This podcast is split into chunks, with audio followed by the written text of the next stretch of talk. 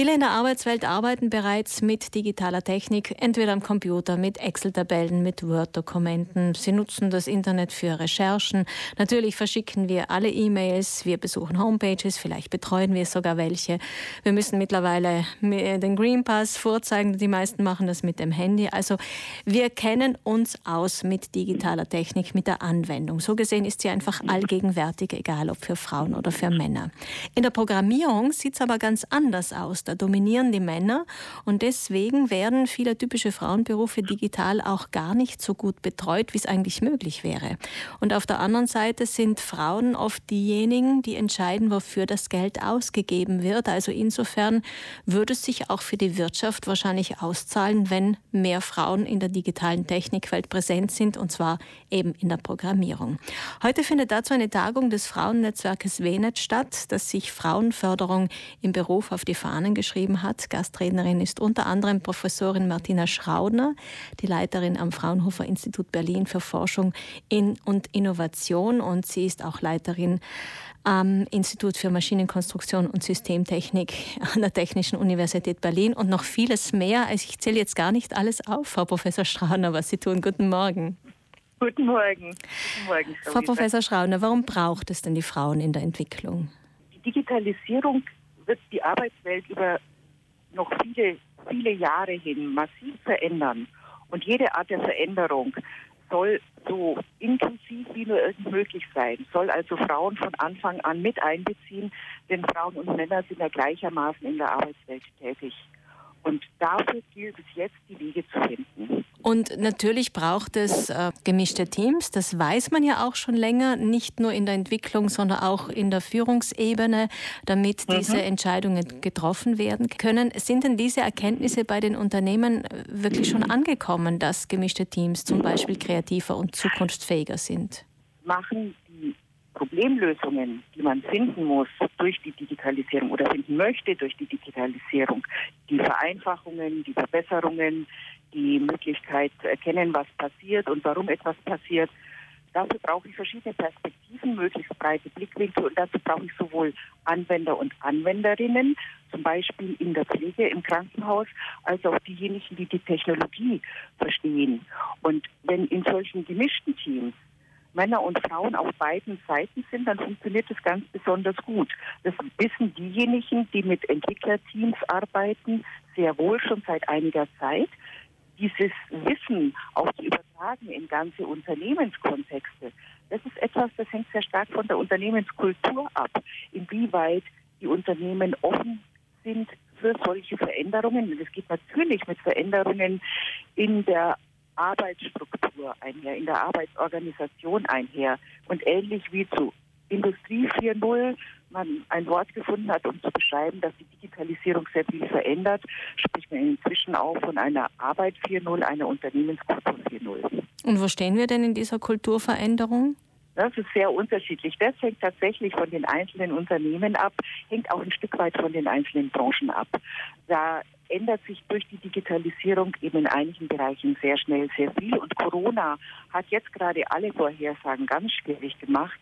Denn das war ein richtiger Push in Richtung Digitalisierung, in Richtung mehr Flexibilität von Arbeitsplatz und Arbeitszeiten. Das ist alles viel flexibler geworden. Inzwischen kann sich jeder vorstellen, dass Menschen auch zu Hause arbeiten und trotzdem effektiv arbeiten und trotzdem acht, neun Stunden Arbeit für das Unternehmen leisten. Es haben sich einige, ich sage jetzt bewusst Unternehmenskulturen, in denen besonders traditionelle Bilder herrschen, hier gar nicht vorstellen können. Mhm.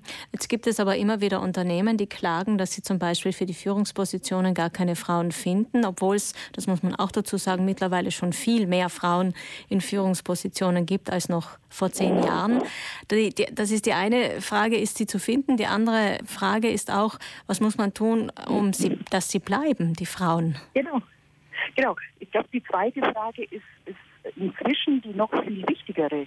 Und auch da sehe ich die Lösung wieder sehr stark in der Unternehmenskultur.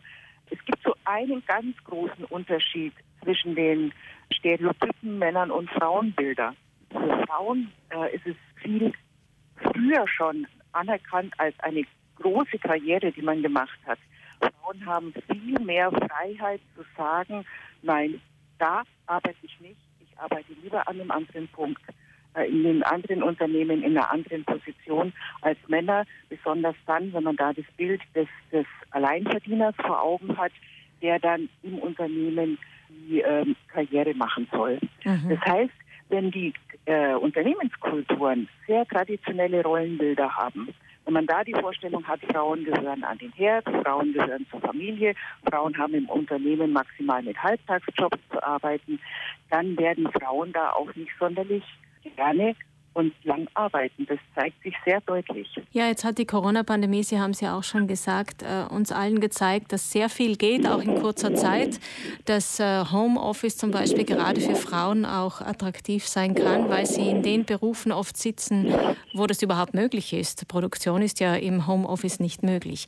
Was ist also die Chance der Digitalisierung bei Frauen? Ja, man sollte es nicht nur auf, auf das Homeoffice reduzieren. Denn ich glaube, gerade das Homeoffice hat ja gezeigt, wenn dann Homeschooling mit Homeoffice zusammenkommt, dann sind es meistens die Frauen, die Familie und Beruf nebeneinander managen sollen und deutlich mehr Last tragen, sowohl aus der äh, Arbeitswelt als eben auch aus, aus der Familie heraus. Ich glaube, die großen Chancen sind tatsächlich die Veränderungen in, in den Arbeitsinhalten, in den immer mehr agilen Projektzusammenhängen, wenn Perspektiven komme jetzt nochmal zurück auf die Pflegeberufe. Wenn die Perspektiven der Krankenschwestern, die tatsächlich mit den Patienten arbeiten, mit Einfluss nehmen auf äh, die Entwicklung der nächsten Programme, letztendlich zur Erleichterung der Pflege, um mehr Zeit für die Patienten zu haben und nicht mit der Idee, äh, dann einfach äh, noch mehr Last auf irgendwelche Abrechnungsmodi bei den Krankenschwestern anzudocken. Da muss man Wege finden, ne? da muss man die Teams zusammensetzen, damit es gemacht wird, so ein Programm. Ja, und da kommt mir gleich die Idee, vielleicht wäre das auch eine, eine gute Idee generell für die Bürokratisierung, die wir ja in Südtirol, äh, in Italien sehr stark erleben. Vieles wird wahrscheinlich heute Abend auch noch ausdiskutiert. Ab 18 Uhr im Neutech-Park gibt es die Veranstaltung Wie kann Frau in Beruf und Karriere von der Digitalisierung profitieren, organisiert vom Frauennetzwerk Wenet mit Professorin Martina Schraudner aus Berlin, die wir gerade gehört haben. Leider nicht in allzu bester Qualität, aber trotzdem vielen Dank, Frau Schraudner, für das Gespräch und gute Reise, gute Anreise heute nach Südtirol. Dankeschön.